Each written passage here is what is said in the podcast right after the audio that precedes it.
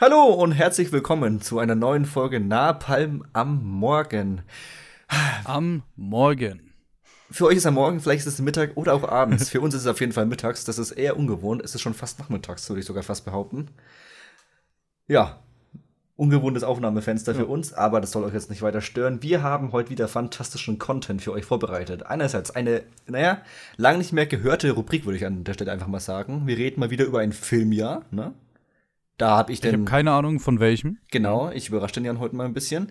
Dann reden wir über Days of Future Past, ne? Den zweiten X-Men der neuen Zeitspanne oder der vierte der alten Zeitspanne, je nachdem, wie man es sehen möchte. Plus, äh, jetzt habe ich den Namen wieder vergessen, über den polnischen Netflix-Film, den wir letzte Woche aufgegeben haben. Du hast den Namen noch besser Naschenro. Genau. Ich glaube, das ist irgendwie ein J auf dem Ja. M auf dem R oder sowas da folgt. Ich, ist unmöglich für meine Zunge, auszusprechen. N-A-J-M-R-O. Ah, ach so, hast du dir das mal angehört, wie man das ausspricht oder was? Nee, äh, kann ich, kann ich jetzt nicht von mir behaupten.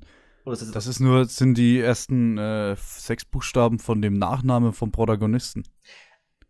ha, Und den haben sie ein, zwei Mal im Film gesagt. Also ich würde so Naschenro sagen. das ist mir gar nicht Ungefähr. aufgefallen. Gut, kommen wir aber später zu. So. Also du hast ja überhaupt keine Ahnung, welche, um welches Jahr es geht. Kannst Ja, du, gar nicht. hast du vielleicht schon so im Bauchgefühl, über welches Jahrzehnt es gehen könnte? Ja, die 90er hätte ich jetzt gesagt. Ja, das ist sogar richtig. Wie kommst du denn jetzt darauf? Hm, weil ich der Meinung bin, dass die 90er das beste Filmjahrzehnt sind. Du hast sehr viel aus den 90ern in letzter Zeit geguckt. Das ist wahr. Ähm, entsprechend würde ich da drauf tippen, ja. Das Ding ist, ich komme deiner Meinung immer mehr, also so immer näher, ne, dass die 90er ein fantastisches Zeitalter waren äh, für Filme. Mhm. Das Ding ist, was ich mir aber jedes Mal auch denke, äh, ich gucke jetzt quasi wirklich nur die Creme de la Creme, beziehungsweise wirklich die Filme, die einen auch weiterempfohlen werden aus den 90ern, ne, und guck, gehe jetzt nicht hin und sag so, oh, der Film hat 2,2 Bewertung von 5 aus den 90ern, irgend so ein Ding, was wahrscheinlich auch noch gefloppt ist in den Kinos, den gucke ich mir an. Also das passiert nicht, sondern wenn dann gehe ich hin sage, oh, schau mal hier, Nicolas Cage, 90er, hat eine Top-Bewertung über 3,5 von 5 Sternen, irgendwie auch noch am besten von, weiß was ich, Coen-Brüdern oder irgendwas. Natürlich gucke ich den, ne? Und dann sind die meistens natürlich auch sehr gut. Dann trägt es die Zeit auch. Ja, du, du kannst es ja nie allgemein nehmen, ne? Es Genau. gibt immer Ausnahmen und alles, aber im Endeffekt äh, finde ich halt jetzt zum Beispiel 90er, da war noch schön, da war noch äh, sehr viel auf echten Filmen gedreht, da musstest du noch viel machen, weil äh, relativ wenig Computer so unterwegs war. Ähm, und jetzt im Vergleich zu heute zum Beispiel, da guckst du, ich, ich nehme den immer wieder gerne als Beispiel, einen Tod auf dem Nil, da guckst du einen Jungle Cruise, äh, von mir aus jetzt äh, am Popular, aber da guckst du von mir aus einen Trailer zu Avatar 2 und denkst dir, come on, Alter, da ist einfach alles aus dem Computer und sieht halt einfach beschissen aus. So. Das ist komplett wahr. Und das äh, ja. fehlt in den 90ern. Nicht gänzlich natürlich, aber es fehlt. Es fehlt definitiv. Äh, und deswegen, ja, ich bin voll deiner Meinung, die 90er sind von, äh, in der Hinsicht nach quasi das letzte Jahrzehnt, wo man noch diese richtigen, echten Filme quasi sehen konnte. Wo man auch einfach auf der Straße oder halt in Studios, so gut wie es geht, quasi Straßen nachgebaut hat. Wunderbar. Und vor allem geht es heutzutage, also heute um diese Filme. Äh, ich habe vor allem jetzt nicht mal wieder irgendwas genommen von wegen die zehn erfolgreichsten Filme aus dem Jahr oder so, ne?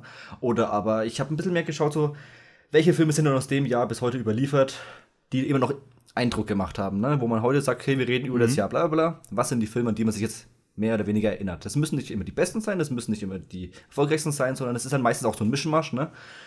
Du wirst es gleich sehen. Okay. Jetzt trotzdem noch mal die nächste Frage. Wenn du jetzt an die 90er denkst, so, wir haben auch schon über die 90er gesprochen, so über das ein oder das andere Jahr. Welches sind denn die Jahre, die aus den 90ern herausstechen? 95 wäre mir jetzt als erstes äh, in den Sinn gekommen. Da muss ich zwar bisschen äh, frei, frei fliegen gerade, ähm, aber da habe ich die Tage erst gesehen, dass da ganz viele rausgekommen sind. 94 natürlich mit Pulp Fiction. Ähm, 93 war auch krass. Ich glaube, das Jahr hat man sogar schon mal. 93 mit Jurassic Park, genau, eben einer der ersten Filme, Ja, die genau. eben mit Computer damals geglänzt haben, genau, ja. Ja, also gerade schon der Anfang, aber auch das Ende, so ein bisschen 99, äh, wo du Matrix zum Beispiel hast. Äh, Genau. 97, es gibt viel jetzt. Äh, eigentlich jedes Jahr irgendwie, weil 97 hast du doch Fight Club, oder? Nee, 99 hast du Fight Club eben. Ist auch 99? Okay, Ja, dann äh, auch 99 Fight Club. 99 ist immer auch eines der ganz großen Jahre. Deswegen, die meisten, deswegen, also was ich immer jetzt so, ich habe mal was ein bisschen recherchiert, die meisten sagen wirklich so 99 oder aber auch 94. Und deswegen habe ich eigentlich gedacht, Mhm. ich schau mal, was eben nach einem so ereignisreichen Jahr wie 94 passiert und gehe auf 95. Jetzt ist es ein Oh. bisschen blöd, dass du genau 95 als erstes gesagt hast. Schau- Geil gemacht, oder? Ja, ne, ich habe halt gedacht, so, weißt du, 94 damals, oh, Pulp Fiction und auch Forrest Gump, Bullets over Broadway, die Verurteilten, der König der Löwen, ne? Ja. Also, das, das sind ja wirklich Sachen rausgekommen, auch Interview mit einem Vampir, so ein bisschen weiter, da, die wirklich hier, Forrest Gump auch 13 Nominierungen und 6 äh, Oscars auch wirklich ausgezeichnet. Das ist, und auch vor allem mit Pulp Fiction, der ja quasi dieses Indie- Indie-Kino neu geprägt hat. Was ja quasi bis heute immer noch anhält. Ne? Also, das hat es davor in dem Sinne ja in den 80ern nicht gegeben. Außer wenn du direkt auf DVD bzw. VHS äh, kopiert hast. Und deswegen dachte ich, ich schau mal dieses unscheinbare Jahr 95 an und habe dann gesehen, oh wow, wow, da ist aber ganz schön noch viel heißer Scheiß rausgekommen. Also da haben sie echt so zwei wirklich Mörderjahre hintereinander abgeliefert, auch mit großen Namen, alles drum und dran. Aber deswegen, Das äh, trifft sich trifft sich wirklich gut. Das habe ich wirklich gestern irgendwie erst auf Twitter gesehen. ja, dann haben wir dasselbe gesehen von Andreas Bade, deswegen ist mir auch die Idee gekommen. Ach, das, ach, das ist möglich, ja, das kann sein, genau. Ja, jetzt hoffe Das kann passen. Jetzt, ich hatte gehofft, du hast es übersehen oder folgst ihm nicht oder weiß was ich. Jetzt hätte ich mich dann noch gefragt, so welches sind die Filme, die dir 95 so am besten äh, also als, als erstes einfallen? Weil ich bin ganz ehrlich, wir haben ja früher mal so ab und zu so ein paar Quizze gemacht und ich bin da ja mit äh, Zeit, also Filme nach Zeit bestimmt, war ich ja relativ gut, würde ich einfach mal behaupten, okay? Das äh, kann man durchaus äh, jetzt hier in den Raum stellen, ja, Und ich, auf hätte- jeden Fall. ich hätte dir auf jeden Fall aus 95 gar nicht mal so viele Filme nennen können, weil 95 ein- vielleicht einfach nur vielleicht für mich subjektiv ein kleiner blinder Fleck einfach war. Ich, ne, so 94 wusste ich auch, klar, Pulp Fiction verurteilten und so. 94 war für mich ein Begriff, 97, 99, ne, auch 93 eben mit Jurassic Park, ne, wusste ich alles. Oder auch 92 mit Terminator 2. Aber 95 hätte ich, musste ich echt erstmal so ein bisschen überlegen und dann sind mir erschreckend wenig eingefallen, wo ich wirklich äh, für mich jetzt aus dem Stegreif sagen konnte, okay, 95, die sind da rausgekommen. Hast du da etwas? Ja, wir haben äh, das Einzige, was mir jetzt hier wirklich äh, in den Kopf schnellt, da haben wir aber auch wirklich schon zur Gänze drüber geredet in dem Podcast, äh, es stirbt langsam. Ja. Die Hard wird mir jetzt da sofort irgendwie reinkommen in den Kopf. Das war es dann aber auch schon langsam gewesen. Auch wenn ich den Post gestern gesehen habe, aber das hat mich äh, tatsächlich alles. Es, also ich habe schon alles wieder vergessen. Das ist schon mal, das ist für, mich schon mal perfekt. Dann kann ich dich jetzt so ein bisschen durch, Hm? durchs Jahr guiden, sage ich mal. Schön, dass du Die Hard sagst, weil Die Hard hätte ich persönlich tatsächlich noch einen Ticken früher irgendwie äh, verankert. Ich weiß gar nicht warum. Aber das ist auf jeden Fall ist das äh, vorhanden. Schön, guter Film. Er hat auch bis heute quasi diese Actionreihe nach wie vor, äh, wie soll man sagen, geprägt. Und für viele ist es ja immer noch der beste Teil. Ja, das, sehe ich, sehe ich genauso. Ja. Wobei wir immer noch, also wir reden immer noch vom dritten Teil, äh, der 95 rausgekommen ist. Das sehe ich gerade. Wusste ich doch, dass mein Unterbewusstsein mich nicht betrogen hat. Der dritte Teil mit Samuel L. Jackson. Ach, echt? Ja, das ist das, wo er mit dem Schild dann durch die Straßen läuft mit dem I hate, äh, das Wort, Ja, ja, ja. sage ich jetzt mal lieber nicht. Ähm, Ich, mich grad, ich dachte, ich hätte safe gesagt, dass eben daher der erste 80er-Ding äh, Ding ist, aber ich habe jetzt gerade nur äh, von weitem das Die Hard Poster gesehen, habe dir jetzt erstmal recht gegeben. ja, ich hätte jetzt gerade tatsächlich auch noch äh, gesagt, das fühlt sich auch noch an wie 80er. Äh, also geht's ja dann irgendwie in die Richtung. Okay, dann das habe ich jetzt hier falsch. Äh, das war das Einzige, was ich eben von gestern von diesem Bild, was ich da eben gesehen habe, noch wusste. Hm. Ich hatte aber das so aufgenommen, dass das der richtige Die Hard war und nicht der dritte. Ja gut, äh, dann fällt mir gar nichts zu 95 ein, außer Die Hard 3. Ja, was, was mir sehr äh, schön auffällt, wir haben quasi keine Reihen, ne? Es sind alles eigenständige Filme, bis auf einen Film, würde ich mal sagen, den man vielleicht jetzt noch nennen könnte, der aus einem Franchise äh, besticht. Könnt, würde dir der jetzt mal spontan einfallen? So, was ist denn so ein Franchise, was in den 90ern schon quasi mehrere Iterationen hinter sich hatte? Boah, Jan, da fragst mich was. Äh, Ein Franchise, was aus uns seit den über Jahrzehnte schon äh, die Massen begeistert. ach, GoldenEye, oder? Ja, richtig, geil. Der erste äh, James Bond mit Pierce Brosnan. Ja, äh, der erste James Bond, den ich je gesehen habe. Sauber. Der erste James Bond, den ich geil fand. äh, also sehr, sehr, äh, eigentlich der beste mit Pierce Brosnan, oder? Finde ich tatsächlich auch. ja, auch mit Sean Ja. Bean, ja. Ist richtig gut. Äh, vor allem, also ich kann Teil 2 und 3 von ihm nach wie vor nicht auseinanderhalten. Von Pierce Brosnan. Und der vierte ist ja absolut müllig. Mhm. Ah, Also Das Ding ist, du hast doch noch, äh, da können wir dann, äh, um ein bisschen für nachher den Bogen zu schlagen, äh, hast du hier nicht Framke Jansen noch mit dabei? Bei GoldenEye. Das ist doch die, die Frau, die mit ihren Oberschenkeln die ganze Zeit Leute umbringt. Ach Das Gott. ist doch, glaube ich, sie, die dann auch eben bei den X-Men, äh, also die die, den Dark Phoenix gespielt hat. die ist auf jeden Fall dabei. Bringt sie Leute mit ihren Oberschenkeln um? Das wusste ich gar nicht mehr. Ja, ja, die, die bringt also mindestens eine Person mit dem Oberschenkel um. Ich weiß gar nicht, wie das weitergeht. Ob die dann, hat die nicht auch so spitze Fingernägel oder irgendwie so? Diese so quasi wie, wie so ein Messer einsetzt, weißt du, was ich meine? Ne, das ist X-Men 2. Nee, keine Ahnung. Äh, ne, ich meine jetzt schon den Golden Eye. Ich denke, also einen bringt sie mindestens mit ihren. Sie, sie hat doch dann äh, Bond auch mal so, ich sag mal, im, im, im beinlichen Schwitzkasten ja, das auf jeden äh, Fall. und, und killt ihn auch fast irgendwie. Ja, Definitiv. ich, ich dachte, sie bringen die mit den Oberschenkeln um. Boah, dazu habe ich ihn zu lange nicht mehr gesehen.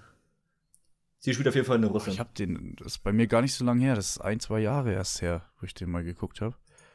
Um, ein, geiler Anfang auch, äh, wie er sich so abseilt, wenn du überlegst, du siehst ihn äh, das allererste Mal, also Pierce Brosnan als James Bond, und du siehst ihn wirklich nur so als Silhouette, wie er sich abseilt. Und das erste Mal, glaube ich, wo du ihn siehst, ist, wo er dann äh, von oben, da sitzt so ein Typ auf dem Klo und er springt quasi in dieses Klo rein. Ich denke, das ist das erste Mal, wo du ihn dann als James Bond so siehst. Natürlich auch wenig ruhmreich, indem du natürlich erstmal in eine Toilette springst. Das haben sie beim Craig dann. Obwohl, mit dem Craig sind sie auch auf einer Toilette gestartet, oder?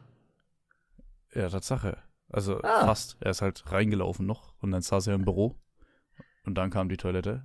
Ähm, oder? Ja, aber der erste Kampf von ihm war quasi auch auf der Toilette. Das ist, Ja. ich, ich erkenne ein Muster. Ist das ein Scheißhaus-Ding, oder? Ja, ich glaube auch. Wirklich.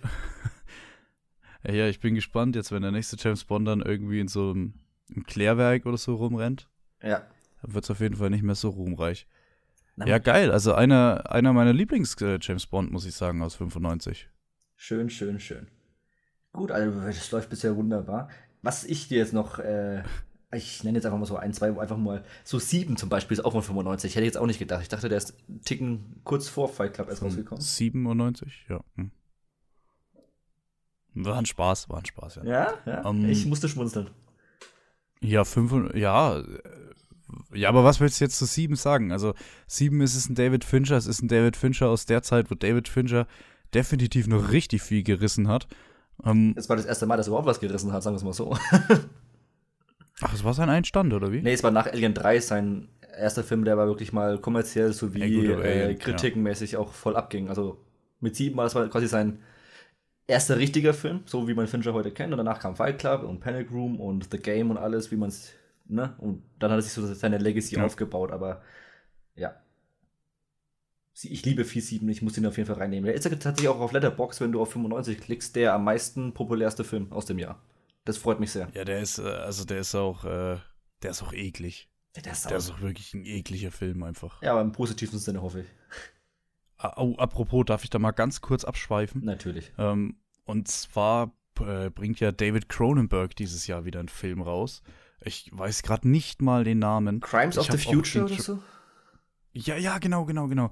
Und äh, da ist der Trailer rausgekommen. Ich habe ihn natürlich nicht gesehen, weil ich schaue ja keine Trailer. Aber ich habe Bilder gesehen und ich glaube, der wird auch hardcore ekelhaft. Ich habe den Trailer gesehen und es ist und der war wirklich hardcore ekelhaft. Ich, Ja. ich glaube, das ist ein Film, den muss ich mir eher daheim als im Kino anschauen, weil um die Möglichkeit zu haben, den zu posieren. Ich habe da sehr, sehr viel Bock drauf. Also Cronenberg gerade mit der Fliege damals, ach, das ist, das ist ein herrlicher Filmemacher, der immer noch schön auf praktische Effekte setzt, ähm, was du einfach nicht mehr allzu oft hast. Der jetzt vor allem jetzt nach einer Das Pause, nach einer Pause wiederkam. Der hat auch gemeint, also er hat prophezeit jetzt bei Cannes, dem Festival, was aktuell läuft, dass er eben auch bei dem Film wieder äh, Walkouts, also Zuschauer, die aus, dem, aus den Rängen laufen, äh, hat er pro- prophezeit, weil er meint, es ist für die breite Masse nicht zugänglich, der Film. Also ich meine, wenn er selber Ja, bei seinem aber- eigenen Film sagt, ist super. Also komm, es ist doch ganz ehrlich, also wenn ich in einen David Cronenberg-Film gehe, äh, dann erwarte ich, dann erwarte ich ja keinen Feelgood-Film. Das Also ist das- Dann, dann gehe ich da komplett falsch ran hier. Da, ja, aber da gehen manche Leute an manchen Filmen eh immer komplett falsch ran. Habe ich immer so das Gefühl. So. Oh, da, wir sehen auch noch was, weil, wir- weil wir es auch von Computern gerade hatten. Der erste Toy Story-Film ist damals rausgekommen. 95. Boah, das ist ja über 30, also fast 30 Jahre jetzt alt. Er markiert den äh, Beginn von einer Ära, ne? Quasi. Also nicht nur für Toy Story, sondern auch wirklich, was so animierte Filme angeht. Äh, war ja Toy Story äh, wahrscheinlich nicht der erste, aber der erste irgendwie globale Film. Ja, also der erste Kinofilm, der wirklich rein komplett am Rechner entstanden ist. Weil du hattest so solche Sachen genau. wie Tron noch da vorne, wo sie aber wenigstens noch echte Schauspieler hatten, aber hier war wirklich alles digital. Ja. Mm, Und das äh, ist ja quasi, war der Startschuss für alle Filme, die da folgen sollten. Das heißt ein Ratatouille. Oder das, Das heißt heißt vor allem ein- ein Lightyear dieses Jahr. Es schließt sich quasi so ein bisschen eine Klammer. Oh, ich glaube, der wird auch sehr heftig. Da habe ich, äh, den Trailer habe ich wieder nicht gesehen, aber so ein bisschen, so ein paar Ausschnitte vom Trailer habe ich gesehen. Ähm, ich glaube, da wird sehr geil, sehr, sehr geil. Echt, lief der Trailer nicht vor, äh, vor, vor Doctor Strange? Oh, habe ich dann den Trailer gesehen? Also bei mir lief er vor Doctor Strange und also im Kino wirkt Boah, der Trailer nochmal sagen. fantastischer als daheim. Ich muss sagen, äh, bei manchen Filmen mache ich teilweise, wenn ich im Kino bin und die Trailer laufen und jetzt zum Beispiel der Trailer von Dune, Ja. als der gekommen ist damals immer, äh, habe ich die Augen zugemacht und die Ohren zu, Ohren zugedrückt und äh, gewartet, bis er aus war. Ach komm. Ja? Er ernsthaft, ich wollte ich, also bei Dune wollte ich ihn auf keinen Fall sehen vorher. Aber ich bin der Trailer-Fan. Ich finde immer schon mal die, so eine Grundstimmung, die der Film vielleicht im besten Fall schon quasi vorher eilt, immer nicht schlecht, um quasi die eigene äh, Erwartungshaltung mal anzusenken oder anzupassen. Zum Beispiel jetzt bei dem Ja, Crimes ja of Future. äh, ich wüsste halt nicht, was ich erwarte und durch den Trailer kann ich halt schon mal wissen, alles klar, es geht in die oder in die Richtung und je nachdem kann ich halt mich darauf einstellen. So. Ja, das äh, finde ich jetzt auch nicht, nicht abwegig. Also, no offense gegen Leute, die Trailer schauen. Ich schaue auch bei manchen so, vor allem bei so, so, so äh, Franchise-Dingern, da schaue ich gerne mal den Trailer. So ein, hier, wie hieß der jetzt? Weiß schon. Nee. Grindelwald, Ach so, ja. äh, Dumbledores Geheimnis oder was. Da habe ich dann auch schon mal gerne in den Trailer reingeschaut. Ähm, ansonsten, jetzt, wenn ich jetzt den, den Crimes of the Future sehe, äh, lese ich David Cronenberg und dann war es das eigentlich schon. Klar, Weiß für, ich, den möchte ich sehen. Den finde ich interessant. für uns Äh, wenn ich dann noch in die. Castliste kurz reinschaue, ja, ist es der? Bin ich gerade falsch? Der hat schon mal den Crimes of the Future gemacht. Oh, heißt er dann anders? Aber Crimes of Future Aber ich kam mir gerade in meinem Kopf so extrem passend vor. Äh, nee, der passt doch auch. Murders of the Future oder so? Newest First? Zeig mal hier. Death of Cronenberg. Hä, bin ich gerade komplett falsch? Ich weiß es nicht. Ich bin jetzt auch gerade zu äh, eingeengt, um quasi jetzt da aktiv danach zu suchen. Ja, okay, also es könnte sein, dass wir die letzten paar Minuten irgendwie richtig scheiße erzählt haben. Also mit dem Namen. Das ist ein Kron äh, Cronenberg-Film dieses Jahr, kommt auf jeden Fall. Also mit Lea Seydoux kommt er doch, Mhm. oder? Also, meine ich. Gut, wir werden es halt. Ich, ich, ich werde es gleich mal nachreichen, das können wir jetzt hier an der Stelle nicht so stehen lassen, aber mach du mal weiter. Äh, hier, Crimes of the Future, hier ist er doch. ja, Von David Cronenberg. Ja. Von 22. Ja, Ja. hier passt, genau. Mit Viggo Mortensen, Lea Seydoux, Kirsten Stewart. Ah, Äh, ja, sind schon mal äh, vier Namen, die mir reichen. ja, definitiv. Passt. Ja, das war jetzt ganz wild. Äh, wilde Reise. Okay, mach mal weiter, dann 95, hätte ich jetzt Ah, gesagt. ich drop mal ein paar große Namen, sowas wie Michael Mann, der Heat rausgebracht hat. Ne? Wirklich auch ein Film, der bis heute quasi immer noch Vergleiche nach sich zieht.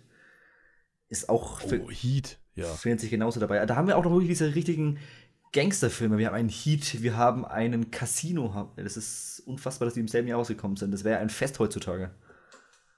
Ja, Heat ist halt auch so ein Ding. Äh, in jeder Film, wo irgendwie der Protagonist und der Antagonist zwischendrin mal an einem, an einem Tisch sitzen und sich irgendwie unterhalten, äh, jeder Film wird immer auf Heat bezogen. Weil wir es gerade davon hatten, hier auch äh, Dumbledores Geheimnisse, beginnt ja damit, dass äh, Grindelwald und Dumbledore an einem Tisch sitzen. Hat auch jeder gleich, boah, das ist doch Heat, das ist doch Heat.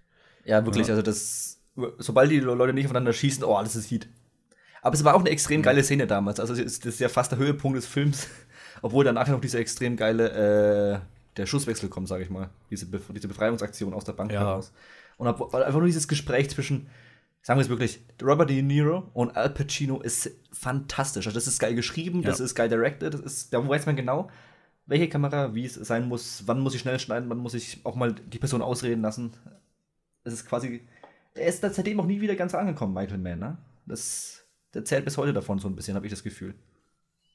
Ja, also du hast, äh, Mit Heat muss ich sagen, hast du im Film, da hatte ich äh, zwei Anläufe gebraucht. Mhm. Und ich werde nicht so 100% warm mit ihm. Michael Mann musste, musste, oh sorry, jetzt war ich kurz der falschen Sparte, aber Collateral hast du höchstens noch. Stimmt, ja. Obwohl ich ja. mal sagen, muss, sagen muss, dass Collateral mich ein bisschen kalt lässt. Ich weiß nicht, ja.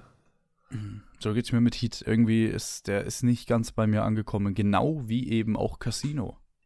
Ja, das hast du, das hatten wir schon mal. Das, was mich jetzt so wundert, weil du ja eigentlich so ein großer Scorsese-Fan bist. Und ich finde halt, das Casino das atmet wieder komplett dem seine DNA. Das wundert mich halt eben auch so sehr, weil es eigentlich Casino ist eigentlich so genau der Film, den ich lieb. Äh, ich habe den auch zwei oder dreimal jetzt schon geguckt, weil ich einfach immer nicht, ich kann es nicht verstehen, dass ich den nicht mag, aber ich, ich, ich mag ihn einfach nicht. Aber sein Platz ich, in der Filmlandschaft hat er. Das auf jeden Fall. Ja, ja, das, das zu 100 Prozent. Auch ein De Niro. Äh, es reicht eigentlich, wenn du einen, einen Scorsese hast, hast du einen De Niro dabei, vielleicht noch einen Joe Pesci äh, oder eben einen Al Pacino, das reicht. Äh, was willst du mehr? das reicht, Damals, mehr, mehr braucht es gar nicht, nur die größten Leute aller Zeiten. naja, jetzt mal, aber ganz ehrlich, damals in den 90ern hast du einen Film mit De Niro gemacht, das war's. Da, du wusstest, das Ding läuft. Ja, ich habe auch ein paar Filme noch auf meiner Watchlist, da ist wirklich so 90er oder später 80er, die bestehen einfach nur aus Al Pacino oder De Niro mit einem vielleicht einen halbwegs guten Regisseur noch an der Start und die haben trotzdem Top-Bewertungen plus sehen auch bisher, was ich davon gesehen habe, extrem gut aus. Das sind einfach geile, geile Filme. Ey, es ist im Endeffekt, äh, schau, schau die Filmografie von Robert De Niro durch äh, und bis auf, bis auf diesen äh, Praktikumsfilm und diesen Shark Tale hast du eigentlich nur, und Meet the Parents, hast du eigentlich im Großen und Ganzen nur gute Filme. Shark Tale? Ja, das ist so ein äh, Zeichentrick-Ding. Ach, ich war gerade, ich, so ich habe gerade billig Zeichentrickteil. Ja, nee, von DreamWorks ist der, glaube ich sogar. Äh, halt nur von irgendwie gefühlt 2004 oder so. Da haben sie das, genau, das war das Konkurrenzprodukt zu Findet Ach, Nemo. Gefühlt 2004, er ist halt von 2004. Ja, es war das Konkurrenzprodukt zu Findet Nemo. Das haben sie ja damals mit Ants und äh, das große Krabbeln ähnlich mhm. gemacht. Also Pixar bringt das große Krabbeln und die anderen bringen dann Ants, also wegen auch wegen Ameisen. Mhm. Ja, die haben damals schon ein wenig geklaut. Und dann haben sie aus Versehen Shrek gemacht und dann waren sie auf einmal, hatten sie was eigenes. so. Was hab, oh, die üblichen Verdächtigen sehe ich gerade. Super. Ach komm, ey, das ist wirklich ein herrliches Jahr gewesen. Wir oder? sind noch lange nicht fertig. Dann mache ich mal ein bisschen schneller noch. Wir haben noch ein ja, äh, durch, 12 genau. Monkeys, wir haben Braveheart, wir haben aus dem Osten haben wir ein Ghost in the Shell. Das ist vielleicht, vielleicht nicht, nicht so interessant, aber auch sehr wichtig. Nee. Wir haben ein Apollo 13 und so. Das sind so tolle Sachen dabei, wirklich. Was habe ich noch? Ja, was war gerade das erste, was du wieder gesagt hast? Sag mir äh, 12 Monkeys. 12 Monkeys, auch so ein Ding, ne? Ja, der ja. Bruce Willis schon wieder? Äh, der war ja, der hat ja wirklich seine 90er. Und Brad Pitt. In 90ern seine Hochphase gehabt. Ja, Brad Pitt sowieso. Mhm. Äh, wollte ich jetzt gerade dazu kommen, weil der ist auch immer wieder der Scene-Stealer in dem Film, wie in jedem Film. Also Brad Pitt ist so kolossal, äh, wie sagt man? Ja, ein Scene-Stil, das passt schon. Das Ding ist, es, es äh, liegt, glaube ich, auch daran, dass er seit 2014 gefühlt nur vier Filme gemacht hat und quasi sich extrem, quasi sich seinen Starwert wieder erarbeitet hat, indem er einfach nichts gemacht hat. Verstehst du, was ich meine? ist ja wie DiCaprio. Sobald ein DiCaprio-Film jetzt rauskommt, weil er ja nur alle zwei, drei Jahre einen Film macht, ist halt gleich so ein Ereignis. Ne? Genauso wie bei Brad Pitt, was auch äh, in letzter Zeit, also nicht ganz so sehr wie bei Dica äh, DiCaprio, mhm. ne, aber seit 2014, wo er diesen äh, Panzerfilm gemacht hat, was hat er seitdem noch gemacht? Einmal noch diesen Allied, dann hat er vielleicht noch äh, hier den Tarantino gemacht, plus den, in, wo er dieser Weltraumtut war, Ad Astra, genau. Und ja. ansonsten wird es aber, dieses Jahr zieht er vielleicht mal ein bisschen wieder durch mit Bullet Train und eben The Lost City und was war jetzt der große? Ja, Brad Pitt ist wirklich ja. in den letzten Jahren sehr für mich in, auch in Qualität gewachsen. Also ist, ein Star kannst du sein, ohne was zu können. Ne? Das äh, siehe Dwayne Johnson. Aber du, du musst auch einfach mal was können. Und das, das äh, ist bei Brad Pitt definitiv der Fall. Nicht nur das, du siehst, Brad Pitt kommt rein, die Szene gehört ihm. Ob ja. da jetzt ein De Niro steht, ob da jetzt ein DiCaprio steht, die Szene gehört ihm. Ja, Genauso wie, das war halt geil damals bei äh, 7, um nochmal auf den zurückzukommen, wo halt eben zwei Scene-Stealer so mhm. ein bisschen, weil während zum Beispiel Kevin Spacey in die üblichen Verdächtigen halt allen die Show gestohlen hat, treffen er und Brad Pitt ja quasi, Spoiler, im Finale von 7 einfach aufeinander, ne? Ja, stimmt, tatsächlich. Da ja. haben wir ja auch Brad Pitt dabei gehabt. Da hatten wir auch einen äh, Morgan Freeman, einen der alten Hasen am Start gehabt. Und eben dann nochmal den Kevin Spacey da. Das war so geil, dass Kevin Spacey ja quasi bei keiner Werbeaktion oder auch, da stand ja auch nicht auf dem Plakat, da war in keinem Trailer, da, es war ja komplett geheim gehalten, dass er quasi der große Antagonist vom Film ist. Aber ich meine, er taucht ja auch nur 10 Minuten oder 15 Minuten Ja, am Ende aber auf. da, da war er auch noch nicht der, der, der er dann später war. Vom Nee, Starting her. Er kam gerade aus die üblichen Verdächtigen und äh, danach hat er Ja. American Beauty gemacht und dann war er ganz groß. Aber man kannte Ja, ihn auf jeden Fall genau. damals schon, aber jetzt nicht in dem Ausfall wie heute, klar. Ausfall, Ausmaß meinte ich. Ja, einen Ausfall der Junge. Das kam dann später. Ja, und noch eine notable, also Crimson Tide, hast du den schon gesehen? Nee. Der ist geil, den kann ich dir empfehlen. Äh, Disney Plus, geiles Ding, wirklich. Wird, wird dir sehr gut gefallen. Ist ein U-Boot-Film, ist ein bisschen wie äh, Das Boot, nur Mhm. anders. Mit Denzel Washington. geil. Ja, Oh, mit Denzel. Denzel, ja eben. Ich wollte mal herausfinden, weil Denzel Washington hat, ich habe irgendwie gefühlt sechs Filme von Denzel Washington in den 90ern gesehen, wo er immer irgendwelche Soldaten spielt und ich wollte mal schauen, ob er sich vielleicht in seinen Film selber quasi immer weiter hocharbeitest. Weiß, ob du quasi erst aber normale äh, Truppe ist, dann ist er irgendwann Sergeant, dann ist er irgendwann Major. Ich, ich habe es noch nicht herausgefunden, aber das wollte ich mal irgendwann mal nachschauen. ob er sich hocharbeitet. Naja, der wird ja auch älter, Hat- ne? Und ob Hat er vielleicht zufällig zwischendrin mal einen Präsidenten gespielt? in den 90ern, weiß ich nicht. Weiß ich nicht, vielleicht, dass er sich so hart hochgearbeitet hat. Und nach, der, nach der militärischen Karriere kommt ja dann oft äh, bei den Amis die politische. Ne, er hat. Oh, er hat auf jeden Fall mal irgendwas Präsidentmäßiges gespielt. Ich weiß aber. Nee, das war Forrest Whitaker, oder? Ah Gott. Oh, jetzt wird's. Äh, Ja, aber da war er der Butler vom Präsidenten. Ah, so, ja. Das, das kann sein. Egal. Er war Pilot. Danach irgendwann. Dieses Jahr äh, Bullet Train und Babylon, oder? Brad Ja. Pitt? Ja. Und Lost City. Aber die habe ich noch nicht gesehen. Was war denn der große Film von Brad Pitt letzten Jahr? Bin ich gerade dumm? Der, hat doch noch einen großen. Ja, nichts. In meinem Kopf. Nichts. Äh, das davor war Ad Astra. Ja, aber- stimmt, dann war es wirklich einfach seitdem ewig nichts mehr gemacht. Egal. Und noch eine, ich nenne es mal eine Menschen, die darfst du jetzt so interpretieren, wie du willst. Es hat damals auch ein großer Filmemacher, auch einer seiner ersten Filme abgeliefert, beziehungsweise jetzt nicht einer seiner ersten, ne, aber Um Gottes Willen. ja, es, wir reden von deinem Liebling Michael Bay, hat Bad Boys 1 rausgebracht. Mhm. Das war mir schon klar, dass der jetzt kommt, du. Ey, der hat gar nicht mal so eine schlechte Bewertung, der erste. Auch da haben sie damals Also ich noch, sag mal, auf der, da waren sie noch nicht so auf streng. der Top 5 der schlechtesten Regisseure ist Michael Bay wahrscheinlich bei mir nicht mal vertreten, ne? Aber ich habe letztens mal meine Top 5 der schlechtesten Schauspielerinnen gemacht, weil wir das ja irgendwann auch mal wieder machen wollten. Ach, da sind wieder hervorragende Namen dabei. Das ist super. Ja. Gut, ansonsten sehe ich hier noch einen Dead Man und Kasper. Kasper ist deswegen äh, witzigerweise im Ranking, weil der auch in der einen Einnahme. Das ist der Geistfilm, oder was? Ja, in den Einnahmen war der äh, auf Platz 4 der best äh, oder der erfolgreichsten Filme in den USA in dem Jahr. Okay, krass. Das ist Hätte absurd. ich äh, von dem Kasper jetzt nicht erwartet. Ich auch nicht. Der hatte vor allem, da haben sie letztens bei Corridor Crew, also dieser, die, die die ja immer über diese, wie, äh, die visuellen Effekte bei Filmen reden und die ein bisschen analysieren. Äh, Ja. Wirklich mal äh, hier, äh, wie soll man sagen, Shoutout an die. Ja. Der war für damalige. mal äh, ja, ja, kommen wir ein auch vorbei. bisschen, bisschen Reichweite an die rankommt. Der war damals wirklich ein nach Jurassic Park ein ziemlich großes Ereignis, weil die noch, weil der quasi noch mal mehr mit diesem ganzen Zeug im Film interagiert hat ne, und nicht nur auf einer Wiese stand, beziehungsweise auch noch mal mehr mit den Menschen äh, durch, durchgewabert ist und alles mögliche. Also anscheinend war das visuell, mussten sie für extra für den Film echt ein paar Sachen erfinden und das war halt echt nur so ein Kinderding, ne? Hm? Deswegen, der ist, er hat irgendwie eine größere filmische Bedeutung als einfach nur von wegen, das ist ein Geisterfilm oder so. Das hat mich total, gewundert. Deswegen, also er scheint auch in den USA deutlich äh, eine treuere Anhängerschaft als hier in Europa zu haben. Aber das ist ja meistens so. Okay, ja, Kasper hätte ich jetzt gar nicht auf dem Schirm Ich, gehabt, du. ich eben auch nicht. Falls du dich fragst, wo Disney bleibt, nach König der Löwen, die haben Pocahontas gemacht. So. Okay. Der war auch relativ Ja, stimmt. Pocahontas war auch mit am Start. Ja. So, den habe ich nie gesehen. Ich tatsächlich auch nicht. Naja, mal- ich habe Pocahontas in Blau gesehen, das nennt sich dann Avatar. Aber dazu ein andermal ich wollte es gerade sagen, ja. Oh, ich sehe noch hier ein Ace Ventura, jetzt wird's wild. Ah, schön, schön, schön. Gut. Und ein Jumanji, auch toll. Der erste auf der oh, damals, ne, dann noch der normale. Mit Und tatsächlich. Platz 1 in den USA damals, nur damit wir es haben, Toy Story. Wirklich. Erster Pixar-Film gleich an die 1. Ja, die haben Kohle gemacht ohne Ende. Guck, das war auch so, guck, das war wie Avatar. Sag ich dir, wie es ist? Ja, guck dir mal die neue Technik an. Ja, ja, total. Müssen wir im Kino sehen.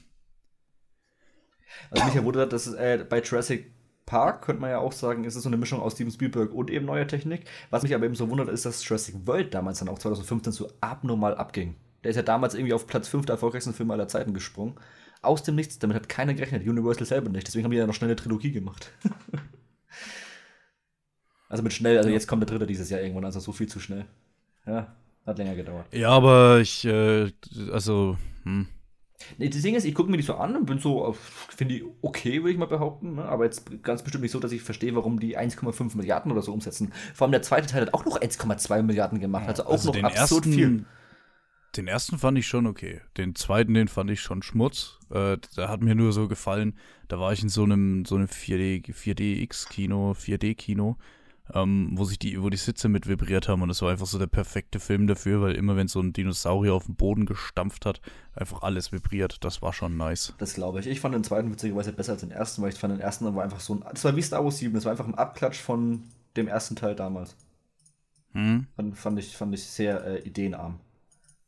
Deswegen hat es mich ja gewundert, dass der zweite Teil dann trotzdem noch so phänomenal abging. Keine Ahnung. Mal schauen, was der dritte dieses Jahr macht. Wenn er wieder über eine Milliarde einnimmt, äh, verliere ich echt den Glauben an die USA.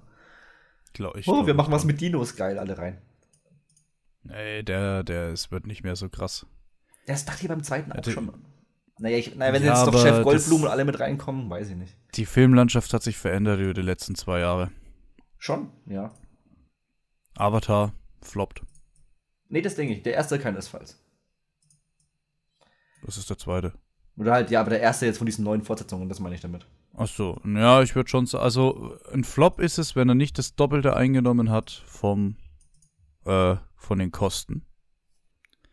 Und wir werden ja sehen, wo er hingeht. Wie viel wird er denn gekostet haben?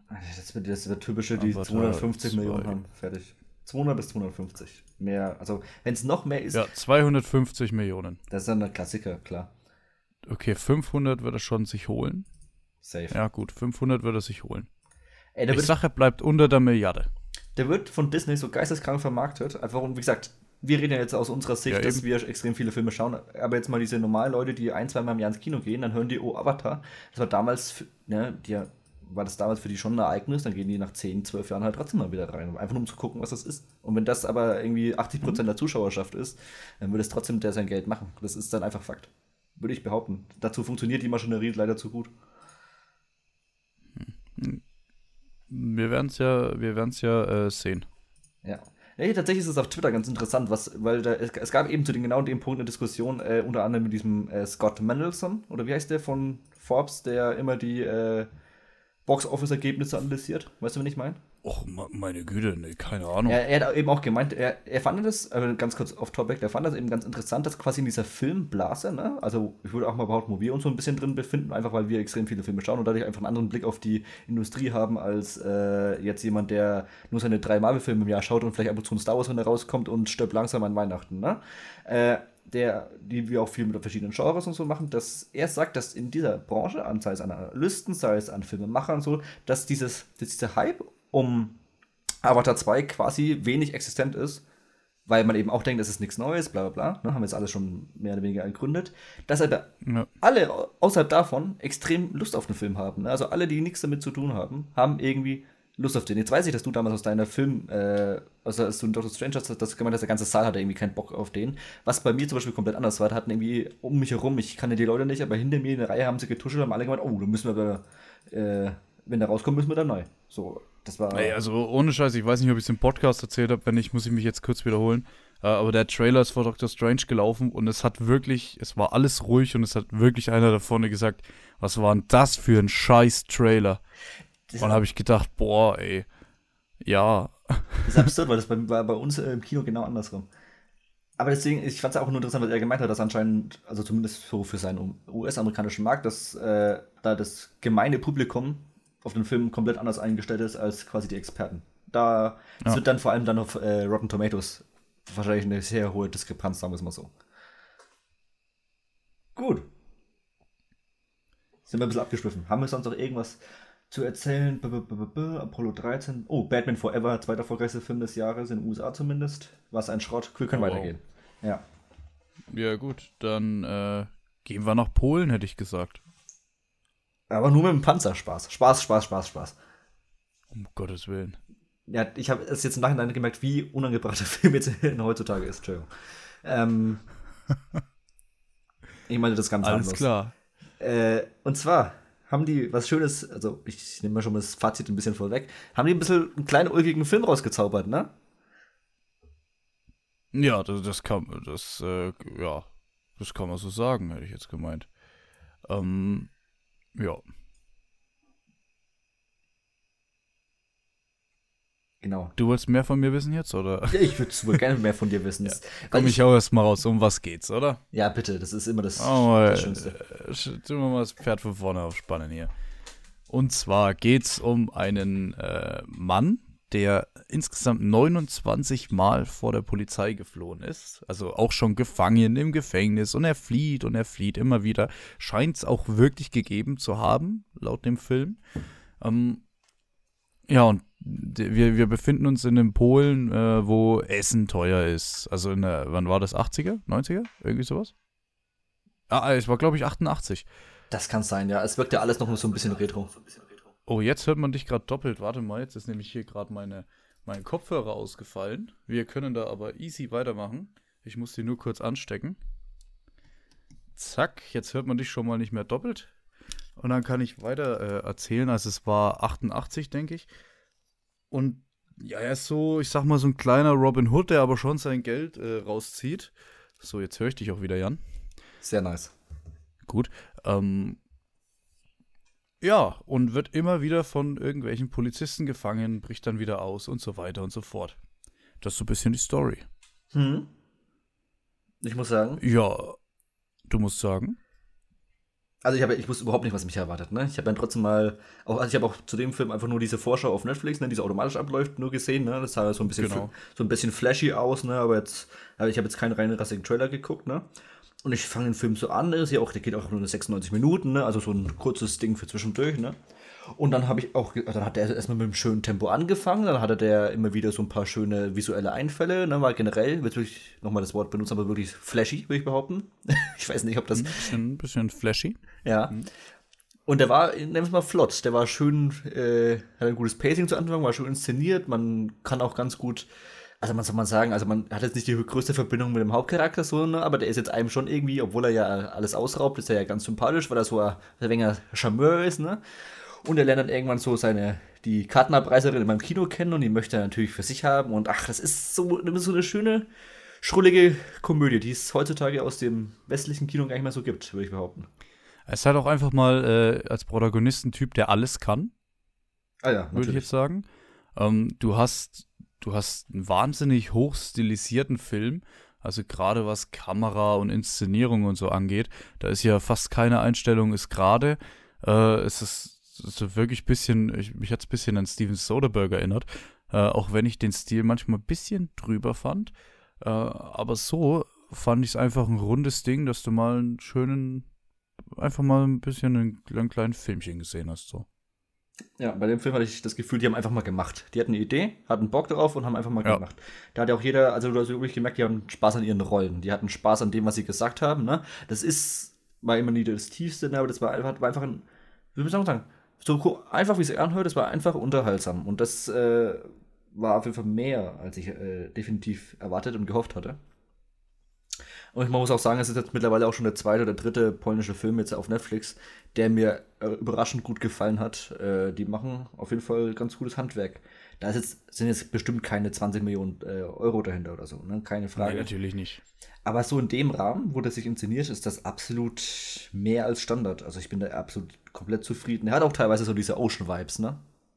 Ja, genau. Du kannst halt, äh, ähm, ähm, wie soll ich sagen, also, der hat, theoretisch hat er ein paar kleine Krankheiten, weißt du, was ich Klar, meine? Aber ja. irgendwie ist es auch egal. Das ist wie letzte Woche äh, hier über das Mordsteam, das ermittelt. Äh, dem würde ich schon fast mit in dieselbe Schublade irgendwie schieben. Ähm, das ist ein Film, den guckst du schön weg, da hast du einfach eine schöne Zeit. Das wird kein Film sein wie Casino von oder Heat, wo wir in 20 Jahren drüber sprechen. Das wird auch kein Film sein, wo wir wahrscheinlich nächstes Jahr noch drüber sprechen. Ähm, aber du hast einfach eine gute Zeit gehabt, hat unterhalten und gut. Gut war's dann auch. Ja, und manche Filme wollen ja einfach nicht mehr, die wollen jetzt nicht den große, die große Diskussion aufmachen. Und hier würde ich wirklich sagen, wirklich angucken, Spaß haben, Hast du zwar keine Hollywood-Darsteller drin, wo du sagst, so, da bist du jetzt Fan von, aber hey. Ja. Es wird sich immer beschwert, hey, es läuft nicht auf Netflix, bla bla bla. Ja, kann man theoretisch sagen, aber jetzt hier hat man auch mal aus der zweiten oder aus der dritten Schublade mal was greifen, was man nicht so kennt.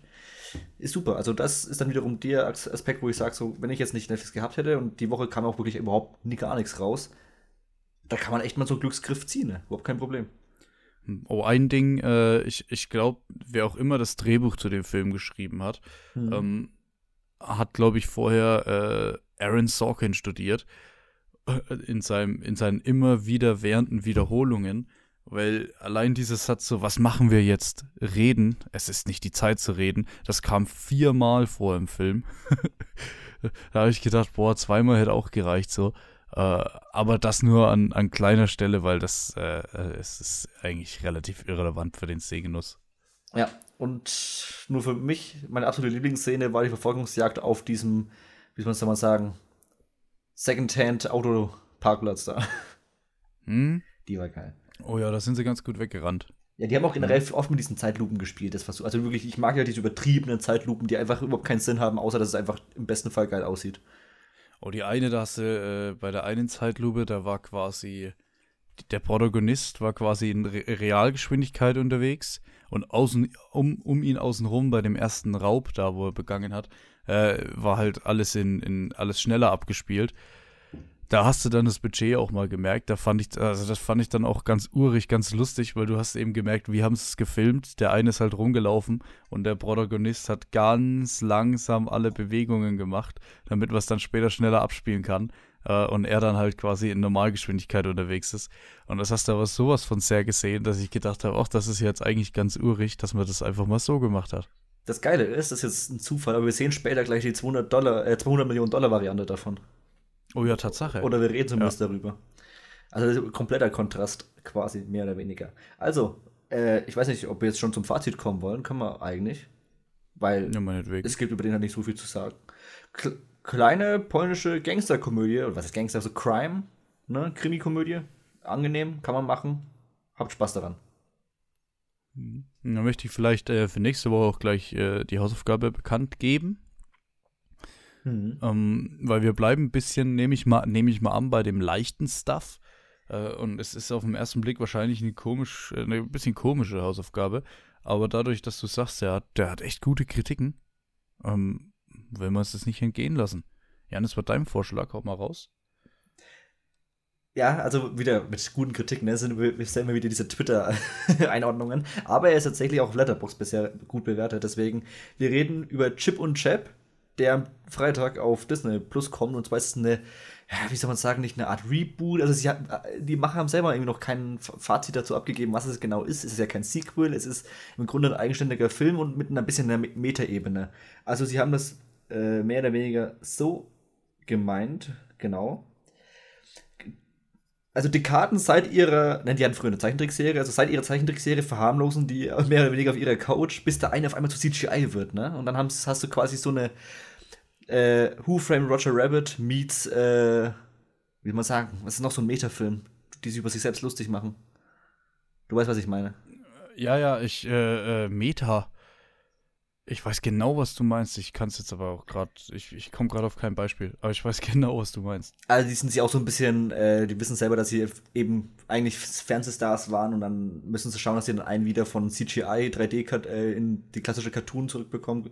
Und das wird schon vom Poster ist es super. Es sind auch die Leute von The Lonely Island dahinter und SNL, also da mit dem Topcast. Also ich habe da definitiv äh, Last Bock Action drauf. Hero. Ja, so ein bisschen, ja, so ein bisschen. Last genau. Action Hero oder hier The Massive uh, Weight, the, hier The Unbearable Weight of Massive Talent mit Nick, Nick Cage jetzt zum Beispiel. Ja, den wollte ich nicht nehmen, weil der ist noch, glaube ich, zu aktuell. Den haben zu wenig Leute ja, der, gesehen. Den habe ich selber noch nicht gesehen. Ja, äh, ich um ehrlich zu sein. Aber den habe ich Bock vor allem. Solche Dinge. Der geht auf die Minute genauso lang wie der Film von letzter Woche, deswegen auch was Knappes schön dazwischen. Ah ja, mhm. ich habe ich hab, ich hab die äh, Zeile gefunden. It's not a reboot. It's a comeback. Vor allem im Englischen Chippendale Rescue Rangers ist auch ein fantastischer Name. Und das Poster allein, ach, ich hab Bock. Das wird was schön kleines, suffisantes. Im besten Fall ein Film, der sowohl für die Kleinen als auch für die Großen funktioniert, wie so die besten Pixar-Beispiele. Das würde mein, das wäre mein Vorschlag, so wie ich den Film gemacht hätte. Ich bin sehr gespannt. Du. Also ich kann mir auch nicht vorstellen, dadurch, dass es so ein bisschen Meta ist, dass es nur, also es kann nicht was, allein für die Leute, die da mitmachen und das geschrieben haben, kann das nicht nur was für Kinder sein. Das ist wahrscheinlich sogar fast mehr auf unsere Generation gewünscht, würde ich sagen. Wieso? Ja, diesmal ist halt auch bei mir, muss ich sagen, die Range recht hoch, weil mhm. es kann sein, dass ich den richtig, richtig schlecht finde, wie Moonfall jetzt zum Beispiel. Es kann aber auch sein, dass ich den echt gut finde oder erst richtig gut finde. Also hier kann irgendwie alles passieren. Ich weiß es selber nicht. Ich habe der Film ist auch jetzt vor ein paar Wochen erst auf mein Radar gesprungen und ich habe den schon mal bei irgendeiner Disney Day haben sie den schon mal irgendwo announced mit schon dem ersten Mini-Trailer oder Teaser und dann fand ich den Stil eigentlich ganz witzig, weil sie sich halt eben drüber äh, kaputt lachen, dass er eben so ein paar Reboots wie, boah, weiß ich nicht, eben so ein König der Löwen, dass die dann diese ultra realistischen Ansatz nehmen, ne, bei diesen Viechern, und dann machen sie sich ja. so drüber lustig. Und genau, der eine bleibt ja noch in dieser Cartoon, 90er Jahre Cartoon-Ansicht. Und deswegen, ah, das ist ein ganz, die mischen da ganz viel. Ich hoffe, das wird toll. Der erste Indiz ist erstmal, ja, kann was. Wie viel das kann oder ob das jetzt doch nur ein Puff ist, das sehen wir dann. Alles klar. So. Ob es doch nur ein Puff ist. Ein ob, ob, ob, ob es verpufft. Ich, ich habe, ich hab, irgendwo bin ich jetzt gerade noch Alles abgebunden klar. im Satz. Nee, ich war gerade mit einem Auge noch äh, auf Wikipedia. so. Gut. Ja. Days of Future lass Past. Mal, lass mal die Zukunft Vergangenheit sein, genau. Ja, ja. So. Ach, ich bin sehr um gespannt. Was geht's? Es geht um die X-Men. Überraschung. Also die Original X-Men, die in irgendeiner Zukunft äh, von so Sentinels, von so großen Maschinen gejagt werden und wahrscheinlich jetzt gleich alle sterben. Deswegen schicken sie Wolverine, der ist der Einzige, der es überleben kann, in die 80er Jahre? 73. Jahre? In die 70er Jahre zurück der soll nämlich verhindern, dass eine junge Mystique, gespielt von Jennifer Lawrence, ähm, so, ein, so ein Wissenschaftler, gespielt von Peter Dinklage aus Game of Thrones, umbringt, äh, der nämlich an den Sentinels forscht. Und dann macht er das und äh, verhindert das und dann muss er aber ganz viel mehr verhindern. Und zusammen unterstützt wird er von der Truppe aus dem, aus dem letztwöchigen Teil hier äh, First Class. Ja. Mir ist gerade aufgefallen, dass der Film fast zehn Jahre alt ist. Das ist absurd. Wir reden in zwei Jahren über oh, Filme, heftig. die eher zehn Jahre alt sind, reden wir von Days of Future Past. Das ist also, der Film wirkt auf mich immer noch, als ob ich der erst vor wenigen Jahren rausgekommen wäre. Wirklich. Mhm. Gut. Ich fand es ganz geil, dass sie das jetzt so zusammengebastelt haben. Ja, ja. Mit den alten Fall. und den neuen Stars. Mhm. Um, ähm, ich freue mich immer wieder, einen Michael Fassbender zu sehen, ist mir aufgefallen, gerade als äh, Magneto. Ja. Obwohl, der, obwohl wir diesmal lange brauchen, bis wir ihn wiedersehen. Aus Gründen. Da kommen wir gleich zu. Ja, ich bin so sehr gespannt, jetzt auch in, in Zukunft bin ich sehr gespannt. Ähm, ich, ich kann mich noch entsinnen, dass irgendwann mal Michael Fassbender als Magneto in irgendeinem so Wald in der Hütte lebt. Das ist der nächste Und das Teil, muss ja. ja dann wahrscheinlich Apokalypse sein. Mhm. Nächste Woche. Ja. Sehen wir mal auf die Szene.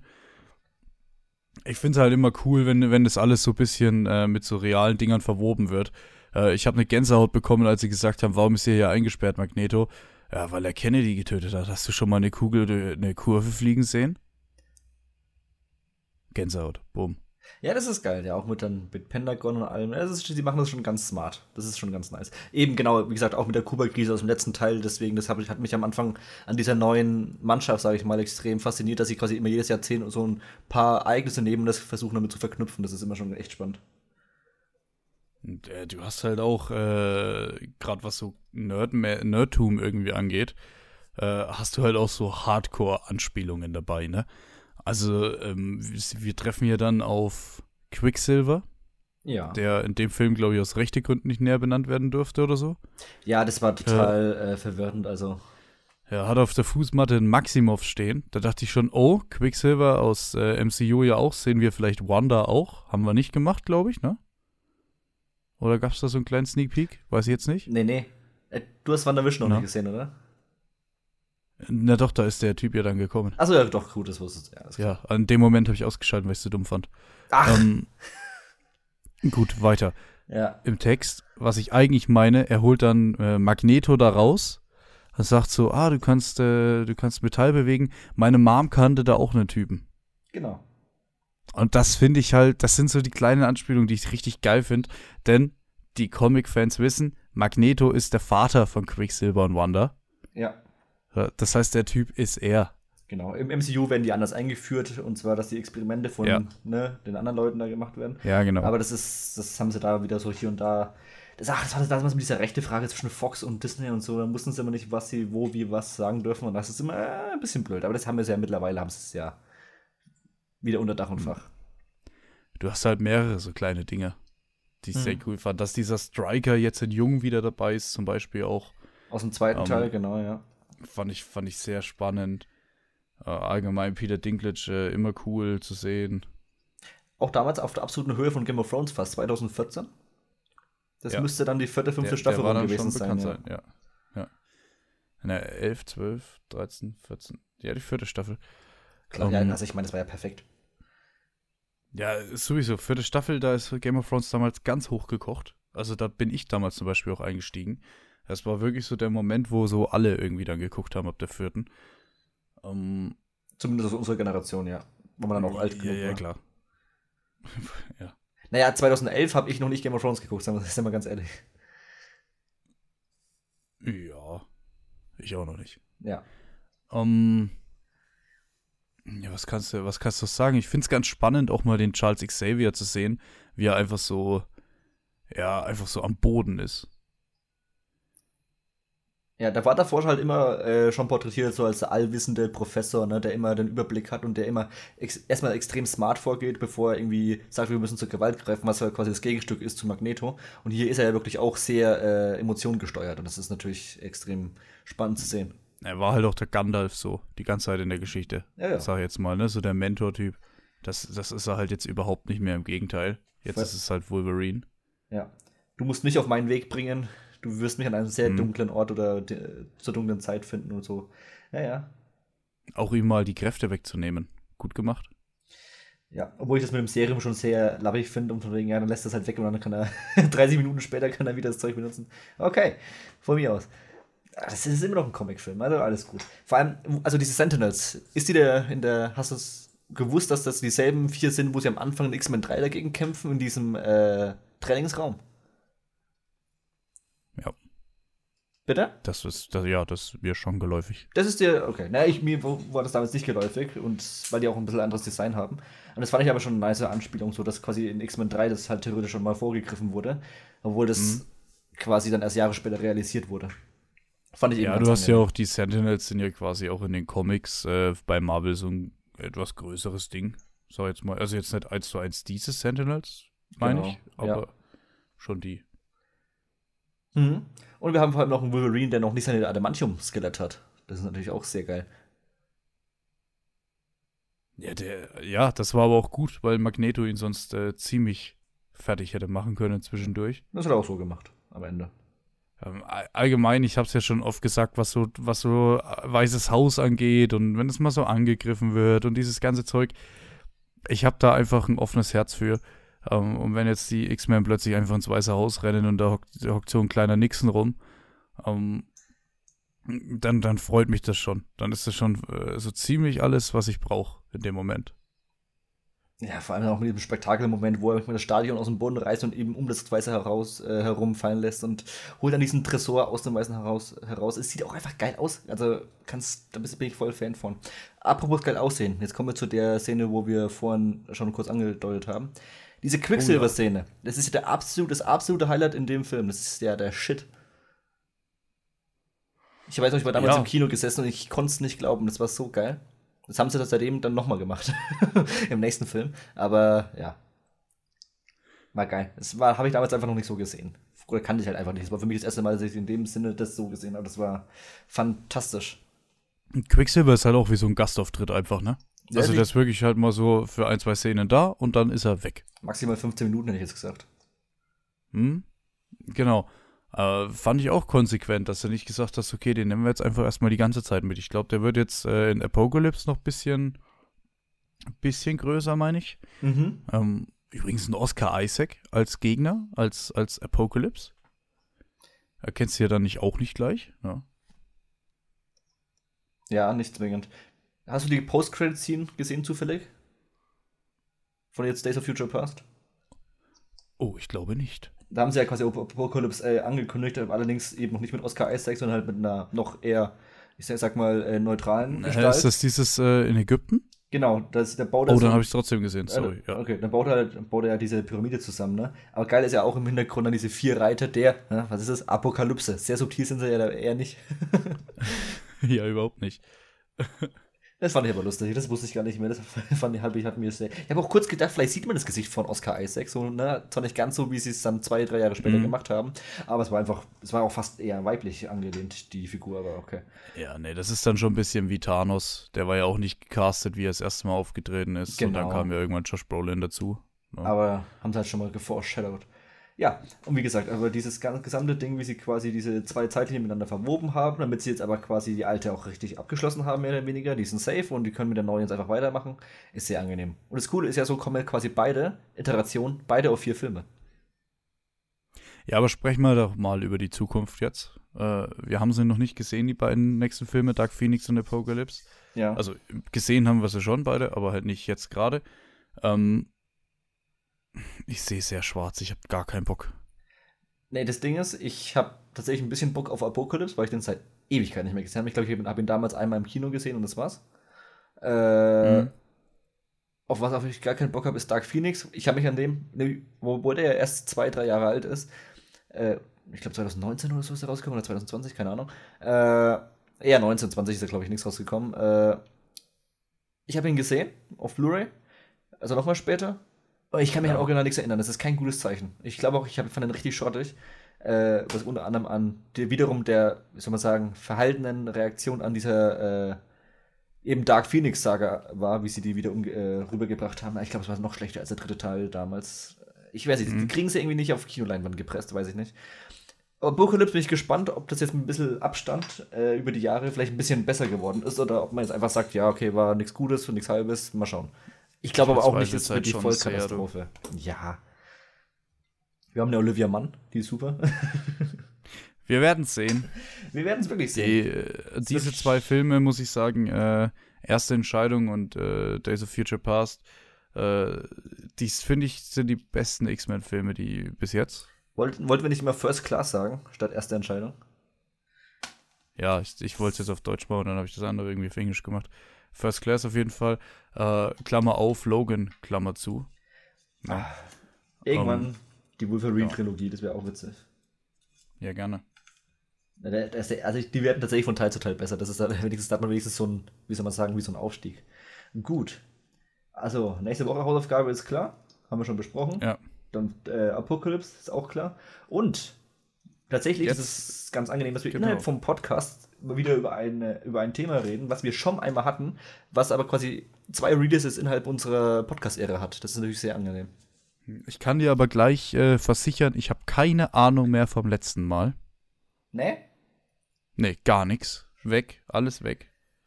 Ähm, aber das macht nichts. Das macht wirklich nichts.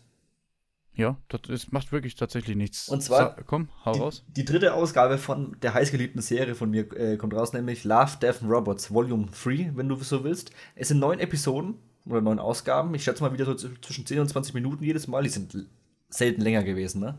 Also immer so ja. CGI, mal ein bisschen, meistens sehr blutig, meistens auch mit ein bisschen Sex, meistens aber sehr erwachsen vor allem.